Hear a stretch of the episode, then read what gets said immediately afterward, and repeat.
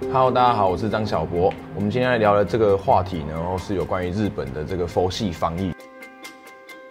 天下》杂志的这个调查报道里面，连续四年日本都蝉联台湾人最爱去的国家之一，而且尤其今年在暑假的时候还有这个东京奥运，所以我相信非常非常多的台湾人都已经及早做了规划，而且都相当的期待。但是因为在去年发生的这个武汉肺炎，到目前为止整个疫情的燃烧呢，后各个国家都相对的祭出了一些防疫的手段，但是这个我们热爱的日本，它的防疫手段以及目前为止的防疫措施，实在是让人感到非常非常的傻眼。报道的案例来看，比方说在和歌山这边的医生呢，在明明就自己在发烧的状况之下，但他还是依然去这个出门去看诊，然后后来才被发现没有出国的旅游史，但是却有确诊的案例发生。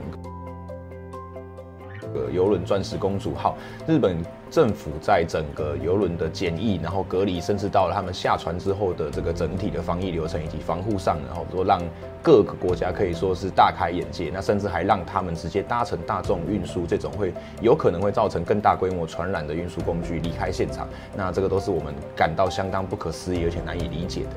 呃，我们拍摄这样子的影片，基本上都是出自于我们对日本这个国家以及日本的朋友们的关心以及担忧。哦，那我们综合网络上已经所知的一些资讯，我们可以归纳出以下几点可能的这个日本所遇到的一些状况。第一个是，呃，身为 WHO 会员国之一的日本，在遇到这样子的疫情的时候，其实他们是相对的比较相信 WHO 所释出来的这些资讯。可是 WHO 是一个已经非常变成亲中的一个组织，所以他对释出来的资讯，其实是对于这样疫情是相。相对没有帮助的，可是日本政府过于依赖这样子的资讯，反而导致他们在第一时间的时候，对于疫情会有一定程度上的误判。那也是因为有了这样子一个错误的开端，事后透过媒体的渲染，反而让日本一般的民众对于这个病情的严重性有所轻忽。所以他们一开始很多人都认为说，哦，好像只是一般的流感或者是感冒。直到有第一位这个死亡案例出现之后，日本民众才发现啊，代志大掉啊。而那相对于其他国家是一有症状就要采取隔离的手段，反而在日本呢，他们是甚至有些。地方是已经有明显的症状了，但是公司却没有要求停工，而地方政府也没有说这些状况是需要做停工的处理。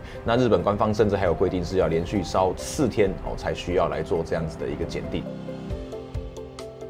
又或许是因为日本即将举办东京奥运，那它在当中牵扯到了大规模的这个投资，以及很多从外国要进到日本的观光客，所以导致日本在防疫这件事情上，它多了一层的考量，而反而没有办法在第一时间用单纯防疫的角度来看待这次的疫情。